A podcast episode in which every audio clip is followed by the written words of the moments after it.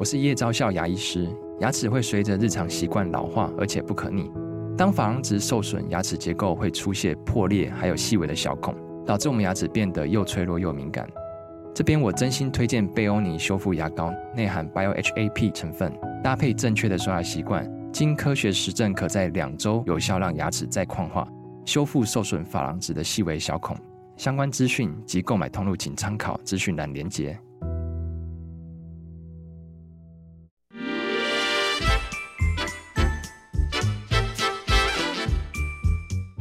有健康的身体，才有健康的生活。名医昂寇专业医师线上听诊，让你与健康零距离。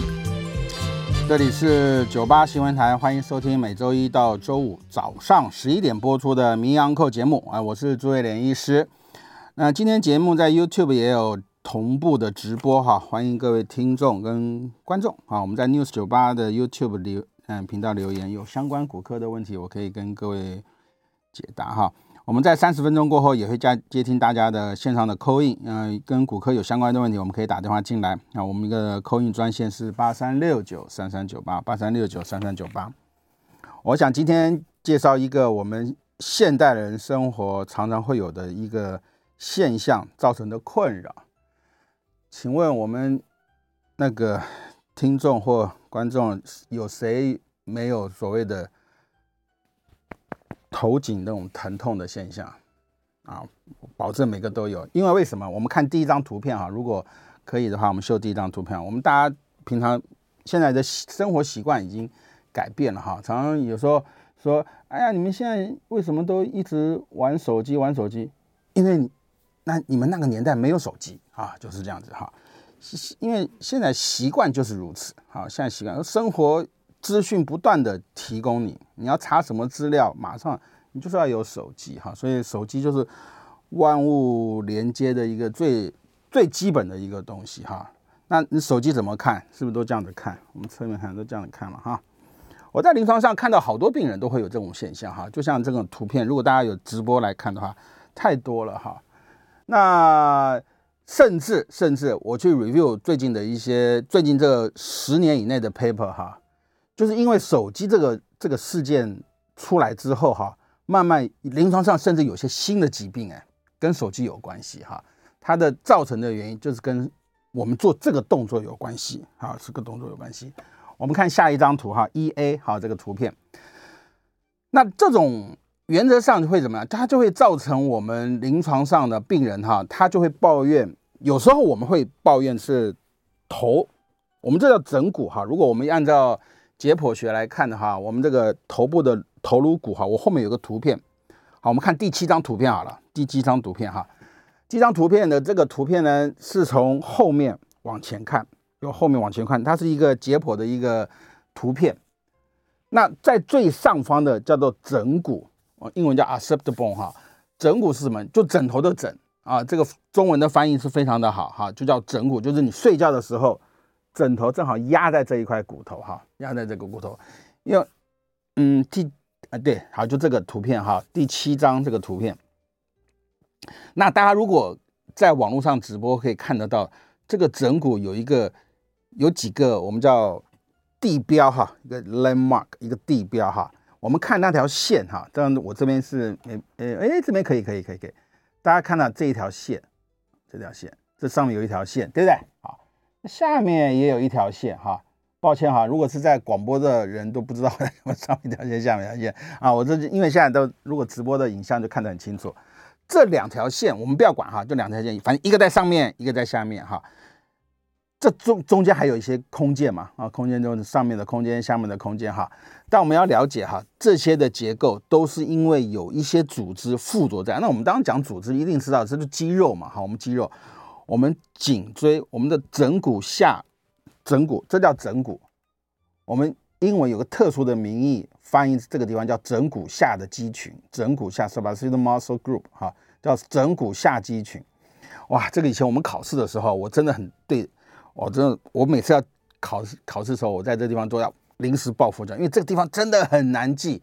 因为光是这一块小小的一个枕骨，一个巴掌不到的一个枕骨区哈，里面竟然有十几条的肌肉，而且这十几条肌肉呢，神经附着的支配的也不一样，血管也不一样，然后它附着点都不一样，甚至它功能都不一样啊。所以这地方以前我们考试的时候，哇，这很爱考这个地方，很爱考这个地方。主要就是这个地方很复杂哈。那那枕骨下肌群哈，它的主要的一个功能，我们看还我们看那个第第四章，我们看第四章的图片啊，第一张图片。因为我们刚刚先了解哈，枕骨就是就是你就摸这个后面哈，这这叫枕骨哈，枕骨区哈，这些的肌肉它主要的目的哈，就是要连接我们上半身的肌群，上半身的肌群干嘛？把头打直嘛，就是要把头打直，就这么简单。然后当然我们背部有一个很重要的肌肉，我相信现在很多听众慢慢也都了解这块肌肉的一个重要，就叫斜方肌。什么叫斜方肌？就是我们从背后看到这么大一条哦，这斜方肌真的很大啊！这是左侧的啊，那右侧是对称啊，右侧是对称。这是最表浅。我们如果把皮肤哈，皮肤切开来，看到皮肤跟皮下组织拿掉了以后，看到第一条肌肉层，就这个啊，就这个，这个解剖学画的非常漂亮哈，非常漂亮。那这条肌肉是在最表浅的，那这条肌肉也很特别。以前我们考试也很爱考，他很爱考说这条肌肉的神经支配是哪一条？这条神经的支配，我们颜面我们的我们有说十二对脑神经嘛，哈，十二对十二对脑神经哈，这一条肌肉竟然是脑神经支配的啊，所以考试很爱考，因为会搞错，啊，会搞错。但是它的运动功能是脑神经支配的，哈，运动功能是脑神经，就是让我们做什么？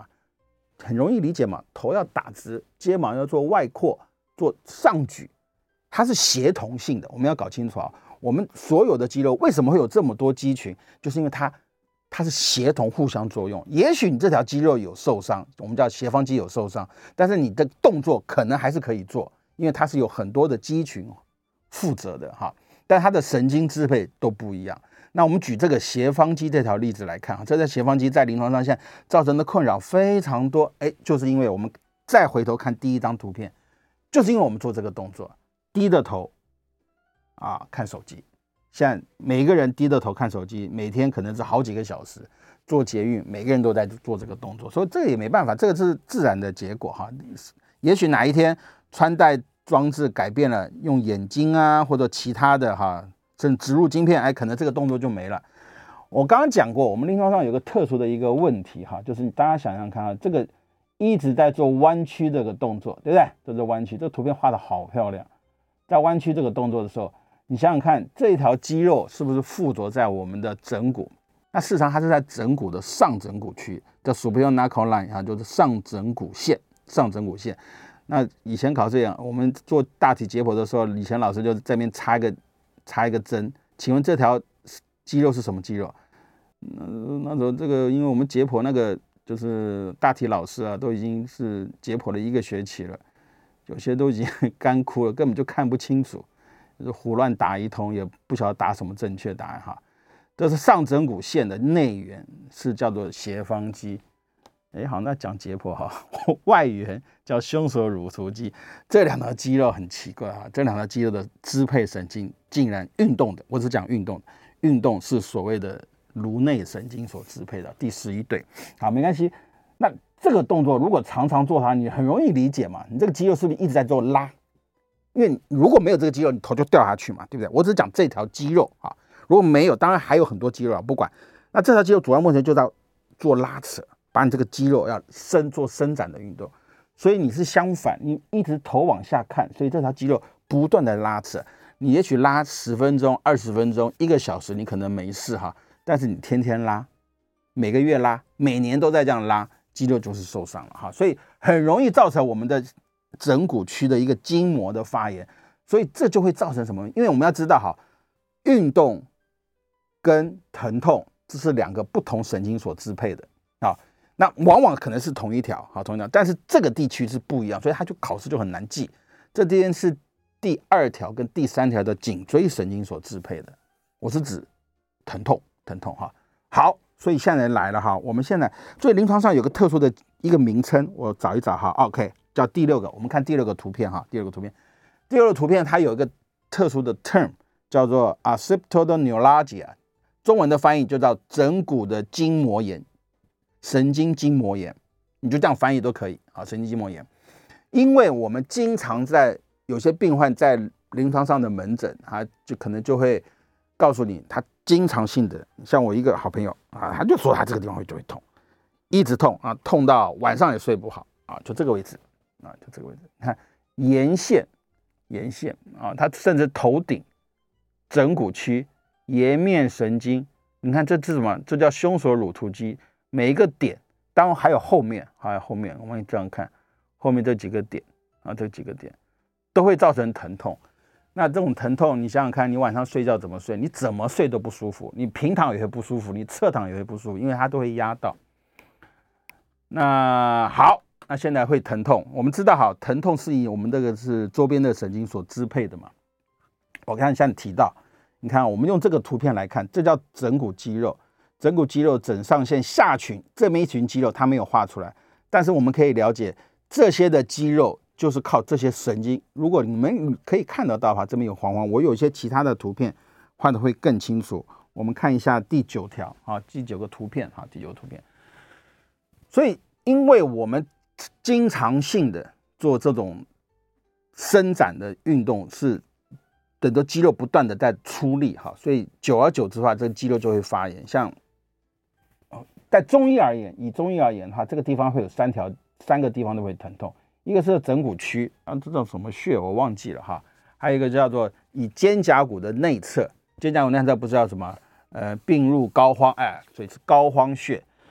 那还有另外一个点，所以有三个点啊。如果我用我自己图片来看的话，有三个点，一个是叫枕骨的下缘这个位置，一个是这个位置肩胛骨的内侧缘，内侧缘，另外一个是肩膀的外侧缘。那肩膀的外侧缘有时候是跟我们的旋转肌也会有关系。我现在治疗的一个主要的目的，哈，我常常我们在临床上会治疗的目的，就是说，我我坚决的相信，哈，病人的疼痛啊，病人的疼痛会导致他的生活的不方便。所以，也许我们会了解病患的不舒服，甚至我们会知道他是什么样子的解剖学造成方这方面的问题啊，但是。在我的立场，在我的立场，我给病人治疗的立场就是，我都希望能够让病人能够立即的改善这方面的问题，而不是说你在他面前跟他说啊，你就做伸展的运动，你做做热敷，你去做做复健哈，甚至没有给病患有任何的一些药物，那甚至给跟病人说啊，你这就是发炎而已啊，你就说不要看手机就好了啊，自己低着头就啊，医生低着头继续看手机，怎么可能啊？真的真的真的这样的我。我们以前哈，我讲我们以我们以前我们以前手机刚开始的时候，那时候还有 P PHS PHS 对，我们那个时候说为了怕有干扰，所以医院每一个医生都配一支 PHS，然后都说呃那个加护病房开刀房外面的病患或病患呃应该是病患家属啊，请不要用手机，以免干扰电子仪器哈，就每个医生都在用手机啊。我认为啊，坐飞机也是一样，那 captain 啊，那飞机要关，还不是照样做。因为现在我认为很多的电子的一些频段可能都会有做一些改进了哈。好，那不管对不对？所以我们常常做这样子的一个动作的时候，这就会疼痛。好，我现在讲，那我的立场就是说，我希望能够让病人了解这方面的疼痛之后，要立即的改善啊，要立即改，而不是说讲一些就是说你不要玩手机。啊，你回去要做热敷啊，甚至连药物都不给哈。好，那我们现在来用一用神经学的解剖哈，神经学的解剖来看哈，这些肌肉，这些肌肉群到底是什么神经所支配的？因为我们要知道哈，如果我们能够了解解剖学的结构的位置之后，我们讲坦白讲就对症下药哈，因为我们知道这条这些神经的走向是哪些神经所支配的这些肌肉造成这些肌群的发炎，那我们把这个地方如果能够做一个适适当的一个处置，坦白讲，适当的处置就是要让它止痛啊，就要立即的让它止痛。那止痛我们都了解嘛，我在节目上常常跟各位报告，就是说我们这个疼痛这种反应，事实上对我们的身体它是一种发炎嘛，对，它不是细菌感染，它是一种 inflammation process，它是一种发炎反应。所以发炎反应就是因为有有一些发炎细胞，我们就让这个发炎细胞，无论是在肌肉、在韧带、在骨骼，甚至在关节。都要做抑制啊，因为发炎是一种警讯，就告诉你有问题。那你有问题，你都还不管它，你还说越痛越好，甚至我要忍耐，其实这就是不对嘛，啊，这就是不对啊。所以我们用解剖学来看上肩颈的问题啊，这个图片画得非常清楚哈。这个以前我们都还有就考试的时候就一条线拉出来，请问这条什么神经？这叫什么神经？这叫什么神经？啊，就一个一个这样考，然后问说这个神经支配是什么？那最有名的这个我们在背部的这些肌群呢，有一最有名的叫 great occipital，叫大枕神经。那我们不要管哈，就是有这条神经，这条神经哈就几乎占了我们所有背部枕骨区的筋膜哈，几乎一半都跟它有关系，真的几乎一半跟它的。它是第二条的颈椎神经的疼痛支，哈，它不负责运动，它没有运动神经，它是感觉神经啊，不像我们有，嗯，OK 好，我们颈椎神经有八条，虽然有七七节，但是有八条。我们颈椎神经第一条很重要，第一条的颈椎神经啊是支配我们。枕下的一些肌肉的收缩非常非常的重要，我们叫枕骨三下三角上下三角区哈，叫 C1。那不要管，那我们根于疼痛的，哎，反而是这个，我们比较临床上常常看到的问题，反而是所谓的 C2 第二条神经，所以就会有一个很简单的方式哈，也就是说，我既然知道你是下枕骨区的一些常常看手机啊这样。肌肉疼痛，然后这个疼痛，因为它是神经的走向，我们容易理解嘛。假设这个地方发炎，你看神经，呃，整条。那其实头顶上面，头顶上面也会有神经。这个地方是什么肌肉？叫枕骨肌肉啊，occipital muscle 啊，occipitalis 好，这叫枕骨肌肉。枕骨肌肉也有神经支配啊，对不对啊？那我们是要颜面神经了哈。那整个过来，所以它这一整片它会有互相交交通性的。也就是说，这个地方发炎，它发炎反应的。神经的传导有时候就会传导到前面，甚至会头顶会痛。我刚不是给大家看了一个图吗？有头顶会痛，那旁边的神经呢？哎，甚至我们的我们这个叫做是第五对，我们叫做颜面的啊，我们叫做三叉神经。三叉神经第二条跟第三条这个地方，它也会造成它的疼痛，偏头痛啊，这些都会。但事实上，我要讲的是这种疼痛的原因很多啦，那并不是说只有一个了哈，对吧？好那我们现在如果假设我们真的针对于我们的临床的检查，真的发觉，哎，这个病人的疼痛点在枕骨区，因为其实诊断并不是太困难，就是你问了病人的病史了以后，他真的晚上会睡不好啊，那怎么睡都不舒服，平躺根本就睡不着，因为头压了会痛啊、就大致晓得，可能疼痛发炎点就在这地方，所以我们会做一个理学身体的检查，会做压痛点啊，压到他最痛点的时候，我的临床上经验大概大概就在这个。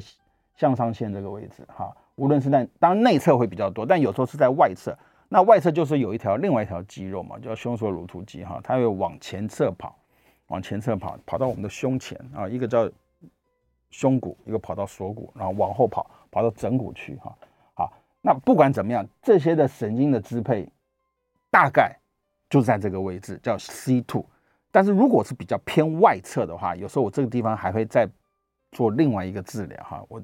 这个图形其实就是我我以前我看到很多类似像这种图形，我现在给病人临床治疗，有时候病人是广泛性的疼痛，我做的治疗就是类似像这样子，我会打两根针哈，我会打两根针。其实这个治疗在临床上、医学上，甚至有人专门的报告哈，就说，因为我们现在的这种肩颈疼痛，的确用这种保守治疗哈，症状会改善很多哈。那我们打的针哈，原则上就就是你简单而言，就是你触摸到你最痛的点。那个地方可以去打。那有时候临床上真的，病人他会在你面前抱怨，他可能这种不舒服的已经几个礼拜甚至几个月了哈，真的，这种我都碰过哈。那经过这样治疗一次两次以后，他的睡眠生活品质就产生改善。好，现在就是说我们到底做什么样的治疗？你说你看打针嘛，那打针其实打的东西其实很多样化哈，很多样化。那我们我们以前最典型的方法就是打类固醇。那类固醇有些医生会习惯加一点麻药啊，麻药，因为让这个药效的持续时间会更久。但是我现在不太加麻药了，因为加麻药的话，病人会有局部的这种整个麻木的感觉啊，会六到八个小时，有时候病人那种很恐慌，还没有任何感觉，所以我现在几乎都不会加麻药啊，不管他那每个人的选择。那我们简单而言，要立即疼痛的话，我们就是打类固醇啊。那我一直强调，类固醇它就是一个安定细胞膜的一种药物嘛，它有它的一个机转，我们不要管。那原则上这个用完以后，它的症状就会立即的改善。嗯，可是我们在临床上有时候有些病人如果说长期的这种方面疼痛的话，有时候我们可能除了第一个是类固醇的治疗之外，另外一个就是我们打了一些其他的一些药物哈，例如最简单的我们以前老师傅用的什么东西，就打葡萄糖啊，高浓度的葡萄糖，甚至现在还有人更流行哦，打什么 PRP 啊，打什么玻尿酸呢？其实基本上我都不太反对，各式各样，那我就可是我就打葡萄，因为打葡萄糖很便宜啊，打葡萄，其他的都要花比较多的钱。那这一类的治疗，其实原则上它都是一种外来物哈，外来物它改变了我们这个组织的发炎反应，就是改变了它组织的发炎，原本是正常这样做，我来一个外来物以后，它的走就走不同路了，哎，不同路的发炎反应慢慢就会获得缓解，那基本上几乎都会做得缓解啊。所以如果这样的治疗，它其实有个临床上的一个很大的用意，就是说我们除了治疗以外，还要做一个很好的一个诊断。什么叫诊断？就是我确定你的问题就在这啊，确定有问题。但我要强调，就是说我们这一群的肌肉事实上就有很多种。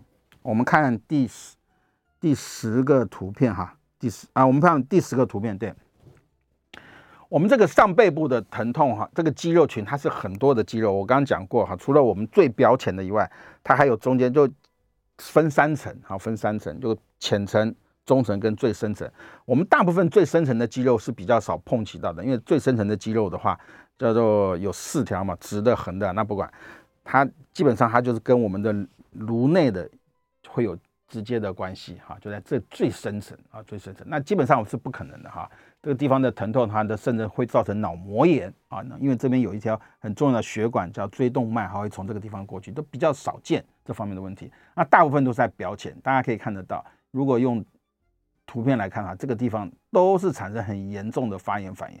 当然你会讲，就是那为什么我们治疗都打这个地方，对吧？啊，其其他地方不打，为什么？因为其他地方会有风险。你往这边打，运气不好打到神经还得了？那这个地方比较好，因为这个我要强调，因为这个地方什么？它是表浅感觉神经，所以你即使感觉神经被你运气不好，咚，真的被你扎到，它不会有影响，因为什么？它不会有运动神经元啊，它时间到，它慢慢还是会产生修复的哈。所以我要强调就是说。我目前临床上这一类的病患很多，那甚至你这样拿着手机网球肘也会发生，也会变多哈。所以当然了，你说不可能不用手机，但是原则上还是尽量要做一些伸展的运动啊。然后我会建议，如果在办公室或在家，真的话，你手机就原则上放在你的桌面上，不要用手拿，可能安全性会比较好一点啊。OK，好。那我们先休息一下，广告过后我们再接听我们大家的 call in 节目。OK，好，欢迎回到九八新闻台民谣节目，我是卓奕仁医师哈。我们的 call in 专线是八三六九三三九八八三六九三三九八。如果想要 call in 的话，我们可以打电话进来哈。呃，我们到四十五分嘛，对不对？四十五分准时。OK，好，来，我们刚刚有提过哈，刚刚我们回答一下网络上的朋友哈。那燕良有提到嘛哈？对，所以我刚刚有讲到一件事情，就是说我们的。有文献的报告，我们这个向上线哈，向上线这个地方甚至还有产生一些骨化。那骨化就是钙化，钙化意思就是骨化。骨化什么？就长骨刺。这地方竟然还会长骨刺哈，就是做这个动作有关系。所以我们如果知道这个是不好的，那你就避免嘛，你就当然要避免。那疼痛的话就要来做治疗啊，疼痛治疗。我们一般标准的来看，我们以人因工程、人因工程哈来看的话，我们标准的视觉哈是水平往下十五度。这是一个标准的啊，所以我们的电脑、家里的电视都是这样。你的电视太高，但当你在大厅、公共场所那不一样哈，那广播那头是这样，你不会一直这样看。所以如果家里的电脑跟电视啊，原则上就是要水平往下十五度，这个四轴才是我们最舒服的姿势，最舒服姿势。那你要玩手机的话，头自然都是这个样子。你手机不会这样子拿，你这样拿手就会痛，对不对？所以要怎么办？手机就放在桌上啊。如果在家里面追剧的话，手机放在桌上。有一个手机架，你可能就会好一点哈。来，那信宏有提到的啊，他刚刚说长期滑手机维持刚刚图片中这样的观察，有文献上的回顾会不会造成？哎，就是啊，OK 好，不是哈。他刚刚其实说，如果文献上的报告会有提出提早的颈椎的退化，椎间盘呢压迫到神经哈，这个我当然相信。当然你要去找类似这样的文章哈，一定是会有，只是说我们颈椎的椎间盘的问题，像。我最近有一个病人要开一台大刀哈，那个就是比较麻烦的。他第三节的颈椎出现问题，第三颈椎很位置很高，要从头前面进去，位置很高。可是问题是他下面三节已经开过刀了，他以前在外面开过刀了啊，外面开过刀，所以他开刀的上一节又出问题啊，又出问题，而且压的神经非常严重。他用筷子去夹夹东西啊，东西都会掉下去的。那我跟他说，你一定要赶快要开刀。他先前就考虑就太就是太贵了。所以我给他用申请健保，哎，健保竟然没过啊！我过了三个月再帮他申请一次哈。像这种原因很多。那如果说你你做这样子的动作，当然会造成这个问题会变成增加，会严重。但是如果椎间盘大部分它不会是一个短暂性的，它是一个长期性的。所以原则上我要告诉各位听众跟观众，就是说，如果你们在临床上做什么样子的活动会造成你们不适啊，你一定要想办法去改变这样的习惯。比如说。我常常腰酸背痛，那为呢啊，我需要跪在地上，跪腹啊，就跪在地上擦地。你为什么这样啊？哎，我觉得这样很干净。那我只能说，那你觉得干净，你就这样做吧。那就是还是会痛啊，就这个道理。那你喜欢去抱树，喜欢去种种那个种田，这个问题就会发生。但是，除非但是你真正的一个工作，如果你只是这个生活的闲暇，好好玩的。我会建议这些动作就尽量避免，或者是极度的要减少。那工作是另当别论，工作要赚钱养家嘛，那不一样。好，那我们线上有位林先生，林先生您好。哎，朱医师您好，请说。我想请教一下问题是，就是说、嗯、那个我们打电脑哈，有的时候那个办公室的人员他如果打太久，你就会看他整个头呢就往前跑，好像要。贴到那个荧幕那边去一样，打太久那个姿势就会出现了。你一开始可能坐很顶，然后打太久那个姿势就出现了。那这样的一个姿势会不会啊也造成我们今天所提到的这个枕骨下的这个筋膜炎呢？这第一个问题。第二个问题是说，这个啊滑手机滑太久这个不良的姿势哦，就在您的临床上观察哦，它会不会也合并造成我们的这个？手麻的问题哦，也提早来出现啊，该怎么办？好，再跟你请教，我再这样做。那个好，那个网那个电脑那个，那大家如果有跟我来我的门诊看，我的眼睛他 看看看到最后都要贴得很紧，因为我眼睛很我眼睛视力不太好，那就看不太清楚。当然会啦，你这样这么弄，你脖子要往前，你一定要有东西拉着你的脖子嘛，拉着脖子，那当然就是这个问题，所以很容易造成那个。肩颈的疼痛就这个位置，就这个位置，甚至这个疼痛哇，有时候真的很麻烦，它会一条连上去，真的是很不舒服。那我自己在临床上，我自己没办法抽药打针嘛，那我又不敢叫我同事帮他打，我怕他挟怨报复，给我乱打一通，给我乱打一通，造成我更痛。我我尤其肩，我那个背部的背部这个地方哈，就是那个。三角肌哈，不是三角肌是吧？可能那就是我们叫肩胛肌下肌的这个地方的肩颈的疼痛，这边常常要常常有病人这个地方我会给病人做治疗哈，那个就叫我们叫做膏肓穴，内诊膏肓穴。可可是你要这个地方打针呢，你要非常非常的小心。我们常常看你就看嘛，嗯，不要讲说是中医啊，任何医生都是一样，打了一个针就造成气胸啊，打一针啊，呃，气胸。我这个地方我到现在讲话，我这我已经痛了好几年了。我就这个地方会疼痛，所以我自己不敢打，我自己怎么没办法打嘛？那我也不敢叫我同事打，我就怕他给我打了打成气胸。我同事就说：“哎，朱那个，呃，那个小朱朱哥，我帮你打针，我帮你打针。”我说：“不不不，我怕你要害我，我不敢打。”那我帮病人打啊，当然，所以你要知道方向哈。所以你刚刚提到这些东西的话，当然是可以啊。当做我们做这个治疗啊，是是可以做治疗的。好，那有时候。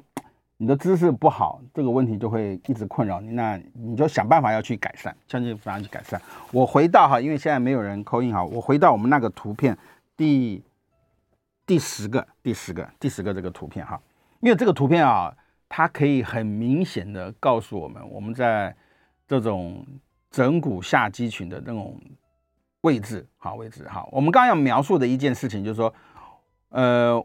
虽然我们的肩颈的这个活动哈，都是都都是运动，我们运动神经当然是坦白讲，运动神经远远比那种疼痛神经来的更重要。那如果因为病人的主观的感受，运动神经如果受伤，像我们开刀，如果运动神经受伤，脚就不能动了嘛，脚不能动了哈。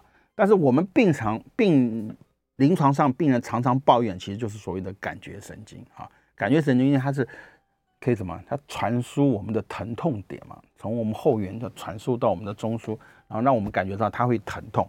所以我们要 block，就是我们要阻止这种疼痛传输的一个讯号才是主要的。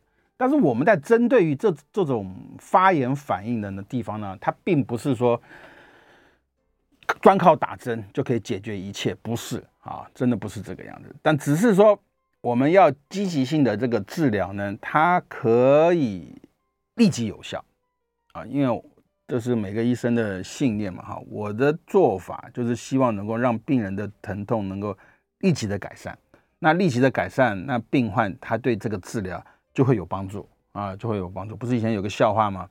有个医生，那个他儿子也是个医生，儿子医生，然后很高兴跟他老爸说：“哎，老爸，老爸，你那有一个病患。”那个给你治疗了几十年了都没好，我今天给他做治疗，马上就好了 啊！他爸就啪，那你知道这学费怎么来的吗？啊，是这样。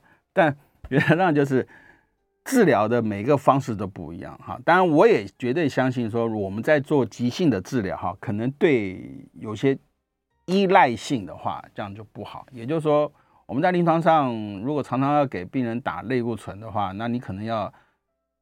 说服自己比说服病人还要更更多哈，因为我们在也知知道，我们的类固醇做多的话，它本身会因为都会刺激反应我们的肾上腺素，我们有体内的一些那个皮质腺素嘛哈，所以这个可能会影响到我们的一些问题，但基本上不会太夸张了。那通常我们用局部的注射哈，通常影响性不大，影响性不大，因为它是做肌肉的收缩，比较比较。被人家诟病的，当然就是静脉的注射啊，静脉注射啊，一疼痛就打打点滴啊，吊吊大档啊，那种打点滴啊，那甚至还有一些气喘的那种病患，这种因为你是更要长期使用，你不能不用嘛，对不对？所以长期使用类风湿性关节炎都要长期使用的话，这个所以这一类的病患对肾上腺素就是类固醇之类的这种依靠，甚至造成的一些副作用，那会更明显。可那也没有办法哈，那没有其他的方法哈。来，我们在因为没有人现在，我相信现在可能大部分都是网络了哈，就是看手机哈，看手机来直播哈。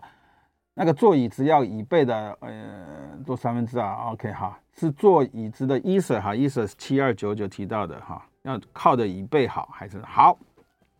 我们都当我我当我当过兵嘛，我记得我们当时入伍的时候，那时候就是要坐板凳坐二分之一啊，腰要挺直。啊，要手呢这样拿着筷子然后吃饭哈，那是入伍哈。那现在谁会这样做哈？这是不对的。可是这样姿势漂亮，因为你在当兵是要需要一个军容要规矩要一致性的嘛，对不对？当兵不能很散漫，这我完全赞成的，对不对？但是你真正针对于你的肌肉的组织，大家听我的节目常知道，我常常强调就是说所有的东西都要 dependent，dependent 就意思就是要依靠，要依靠。大家看我这样做，我这样做，因为有我为什么这样做？你看我没有依靠，对不对？那么依靠就是，哎，你不说要依靠，你都没有依靠哈。因为我以前都是这样做，这样做，这样做了以后哈，我就有同事或朋友在那个传简讯给我，他说你不要这样做，你这样做肚子看起来好大好丑。我说真的吗？他说真的，所以我就往前坐，哎，往前坐你就看不到我的肚子了哈，这样看起来就比较。比较好一点哈，比较好一点。可是我看我手一定扶在桌面上，对不对？我手上一定扶在桌面上，我一定会把我的力量要分散出去，而不是叫这样子。你这样子的手没有东西支撑，所以你刚刚提到的坐姿这种一定是你就要想象，大家可以去找，就打输入四个字叫人因工程哈，人就是人人类的人，因是因为的因嘛，人因工程，工程师的工程，人因工程，人家。嗯，就国外就是在工业革命就研发了一套叫人因工程，他把所有的东西都标准化。什么叫标准化？包含你的坐姿，他都给你标准化。他有个图，我还嗯，有兴趣大家看那个图，那个人怎么办公，头怎么放，手怎么放，甚至脚要怎么放，脚下面还放个小板凳的，所有东西他都给你画出来哈，这叫人因工程。那简单而言，就是大家，如果你们在办公室去想，你们只要做任何的事情，我是指说工作，你所有的身体上的组织呢，都要有东西依靠。什么叫都要有东西依靠？好，我这样做，手一定要有依靠，我脚一定要踏在地上，膝盖一定要有东西保护着它。啊，肌肉要做适当的弯曲，打直都是不对。为什么很多人说开车开开久了脚会很酸痛？因为你脚都是打直的，就要做弯曲。啊，我等有时间哈，我再跟各位报告。好，该跟各位报告，因为早上的时间是要整点。那我们先休息一下，广告过后，我们接听大家的 call in，call in 专线是八三六九三三九八。好，欢迎回到九八新闻台民安扣，好，我是追连医师哈，我们接听我们的 call in，call in 专线八三六九三三九八。现场有位徐小姐，徐小姐您好。哎，你好，请说。我想请问一下，因为我做那个瑜伽棒侧棒式摔下来，然后就呃就呃上可能受神经，然后或呃就是就是你讲的是左睡右睡都睡不好，然后嗯很酸痛，然后后来就是呃去复健，然后复健就说我必须要做神经解套，然后就打在那个 C 五 C 六跟 T 1，打完做了三次以后症状呃第一次打完就。缓解疼痛，然后可以睡。然后现在已经做完三次，然后现在现在的状况就是好很多。然后，但是不知道是不是筋膜粘连，就是我的的那个肩呃左肩啊，就是受伤的左肩。那左肩部分就是有时候会突然哪里好像抽抽到，然后就停结这样子。嗯嗯嗯嗯嗯，我不知道。嗯嗯，不好意思，你说你说。我我不知道说我我我是不是要完成六次这样？哦，他。他做什么治疗？他打针哈？哎，嗯，打针他他那个是那种神经解套，就是打鼻舌啊，然后打类固醇，然后打高葡萄糖。嗯哼，对对对。打玻尿酸。而且哦，好，他全部都有。可是你觉得有帮助吗？对不对？有有有有，第第一次打就马上就觉得好很多。那我觉得这医生很厉害啊，我觉得他很棒啊，我真的觉得他很棒。但如果觉得我。对病人的态度是：如果你觉得有改善，你觉得好多了，你的生活可以做些调整，你做瑜伽的姿势啊，如果当嗯，就不要再摔了嘛，就小心一点。哎，OK 了，OK，你就这样就可以了，就不用再去了。没有说一定要六次啊，没有这种说法，临床上真的没有这样的说法。对，哦，对对对对，如果你觉得有改善，你觉得 OK 了，你就按照你目前现有的这个步调啊，步调去做你的生活上的做些调整，做热敷。甚至一些药物的治疗都是有帮助的，我不觉得。因为不是打类固醇吗？OK，类固醇它可以中间停掉吗？好，谢谢。啊，那你这打一针啊，这个没有关系。我刚刚有强调哈，我们在做局部的肌肉的注射，这种剂量哈，其实坦白讲，远远低于我们所谓要做一些急性期的一些治疗。有时候我们你知道，我们的类固醇一打打是两三倍的量，一次打进去，那个量才叫大嘞。可是那是要救命的嘛，所以我不认为你有任何问题，你不用担心哈。但是你觉得好多了。你就按照你的生活，你去做瑜伽、做拉扯运动，我觉得非常的好，不见得一定要靠打针嘛，不见得一定要生活上多调整改善就好了。好，好，我觉得那医生做的很好啊，你就如果你觉得可以再去看看他嘛，刚刚说谢谢也好啊。好，有一位李小姐，李小姐您好，你好，呃，那个我，对不起，你说，呃，我我那个大那个大腿还有那个脚足底。那个都都打好多好多的那个，因为很痛，一直要求医生给我打。那打针啊？对，打类固醇呐。啊。哦、那会会不会发胖啊？啊，我一直胖，一直胖哎。OK，那你你，你觉得好吗？哦，我好像就我老板说的，我好像都是做内科的事情啊。我是骨科医师，都要开刀的嘛。啊？Okay, 啊，没有，没事。哦，我我在自言自语。OK。哦所以你你是因为疼痛你去做治疗嘛？你打对对对，你说你大腿，你大腿打哪里啊？大腿就是膝盖到髋关节的地方。那个地方哪有人在打针呢？我那地方就是很痛哦，很痛，就是就不知道你要找找到原因嘛。那个我们一般大腿的疼痛，大部分的肌肉的，我们我跟你讲哈，我 OK 哈，嗯、呃，你在现场听好，我们一般是这样治疗哈，我们的。应该这样讲哈，我们的疼痛总是会有个 origin，有个来源嘛哈。我们的来源大部分都是我们一条肌肉，我再再讲一遍，我们一条肌肉，大家看过在市场上讲，一定是中间比较宽嘛，两边叫梭子肌肉，对不对？两边都比较，两边什么？两边是肌腱嘛，啊，两边是肌腱，肌腱韧肌腱，那肌腱附着在我们的骨头上面，然后做肌肉的拉扯啊，肌肉的拉扯，OK 好。所以一般如果是 Muscle belly 就是肌肉的中段这个地方有不太舒服的话，我们稍微要去检查这里面到底是什么原因，是有出血肌肉韧带断裂，还是有长东西有感染。不过这容易检查，临床上的病史问一问，然后那就问一下。但是我要讲的是，我们真的很少很少啊，至少我我很少会在肌肉的中段，让如果你真的是这样，你描述李小姐说啊，我就大腿疼痛，那个医生就帮我打大腿的肌肉，就打中间打了个针哈。那我强调哈，人家怎么治疗我不管哈，你按照正确的那我都不管。那至少我我很少在肌肉的中段这个地方打针哈，因为中段的地方打针有时候会怕发生一些问题。那疼痛点大部分都是在两侧，所以两端的支力会最大，一个吊桥哈，两端的支撑的力量会最大。所以理论上你应该什么样？你应该都是做端点的一个治疗，也就是说你的疼痛点是在哪个位置？像我们大腿后侧的肌群。可能是在骨盆腔的坐骨出隆，可能是在什么的我们所谓的叫做梨状肌的那个大腿的后侧叫 piriform 的梨状肌窝。我们大部分的治疗都是在这个地方要打针。如果说你要做保守治疗的话，通常是这样的。但我啊，我坦白讲，啊，骨科医生很少管这些东西啊，他根本就不做，因 为反正就是就是开刀就对了哈。OK，但是你要真正做保守治疗。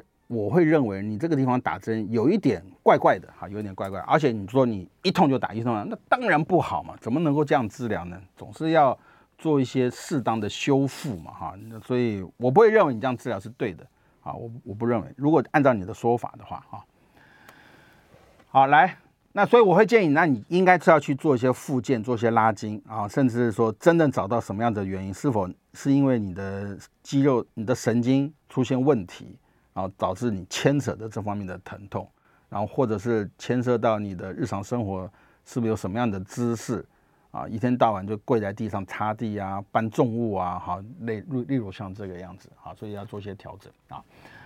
来，我们提到哈，我们现在线上的哈，我累积了一些哈，嗯、呃，我们刚刚讲，嗯，子祥有提到的哈，就是说我们摔我们的。摔跤应该是这样讲，我们容易摔跤的话，那除了你的肌肉神经，嘛你除了你的神经的协调性有问题的话，另外一个主要就是一个肌肉。所以你刚刚说，如果我们训练前臂的肌肉的力量，我认为那是训练你的协调性，那当然是很好。但是你叫一个八十岁、九十岁的人上健身房，一天到晚 one more two more，很困难呐、他能够站起来走路，我觉得就已经很好了哈。所以能够站起来活动是很好。但是如果你要理论上来讲说减缓骨折的机会，当然有可能嘛，因为平衡性好，当然也会了哈。但是基本上这是两个两个方面的问题哈。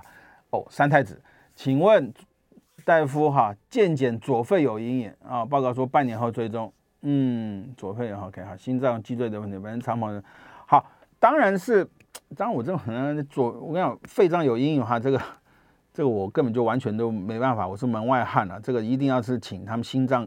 心脏科，或者是你讲左肺的话，一直叫胸腔科来做做看嘛。那我事实上也是，我在临床上如果看到有什么问题，我也是打电话请教。如果还在看门诊的那个胸腔科的同事，我说：“哎，你可以帮忙看这有什么问题？”我也不是很懂，但是总是要去做检查。如果说你这个医生都跟你说了哈，肺部外的问题，半年追踪，他都已经这样讲，那你就要信任他，因为坦白讲，那有问题他要负责嘛，对不对？那。胸腔科的这个地方的脊椎哈，大部分在胸椎哈，就颈椎差不多第六、第七节到我们的胸椎第第十节、十一节的位置哈，这个位置哈，它呃，我不认为你的脊椎这方面有问题，因为坦白讲了哈，肌胸椎的肌肉神经。通常影响不太大，甚至有时候坦白讲，我们胸椎的神经受伤哈，影响不大，因为胸椎的运动神经它就支配某一个 segment 的一个一个呼吸，但是我们呼吸的肌肉是有三群肌肉，上面的、中间跟下面的肌肉互相 cover，所以你损失了一条不会严重，所以大部分胸腔的骨头有问题，影响都比较小，它不像我们下肢的腰椎啊，腰椎会造成严重的一个神经的一些问题哈。但胸腔原则上是会造成你的疼痛或者姿态的改变，容易怎么驼背，容易驼背，好，所以这要看你的方向是什么。当然我们现在也有所谓的水泥的固定术，啊，打骨水泥，让你这个压迫的东西能够撑直，哈，那这毕竟是要用手术的方式，哈，毕竟要手术方式，啊，所以如果心脏跟胸腔没什么问题，通常我认为觉得恭喜你，应该还算好，还算好，哈。然后腰椎四五节啊，第四节腰椎，第五节都是牵引一度啊，一度。我们脊椎的滑脱有，我们叫微用微用哈，两个多月，但要做多久才会明显改善？哈，原则上是这样的，做多久会有改善，完全是看病人的状况。有时候有些病人，我临床上我甚至看到有些病患，我请他们安排做复健了以后，他越做越痛，代表说他是一个 unstable 都不稳定的状态啊，变成这个样子。所以做多久会改善，其实是临床症状改善。但是你别想做了复健以后，你的脊椎滑脱就正常了，没可能的代志啊。脊椎滑脱只能稳定，让它不要恶化就很好。所以就是这个样子。那如果说真的症状没有获得缓解，脊脊椎滑脱，我有一半的脊椎以上的病人，脊椎要开刀，全都是滑脱哈，全都是滑脱哈。来，因为时间的关系啊，我们今天节目就进到这哈。我是朱元连医师，我们非常谢谢大家的收听，再见。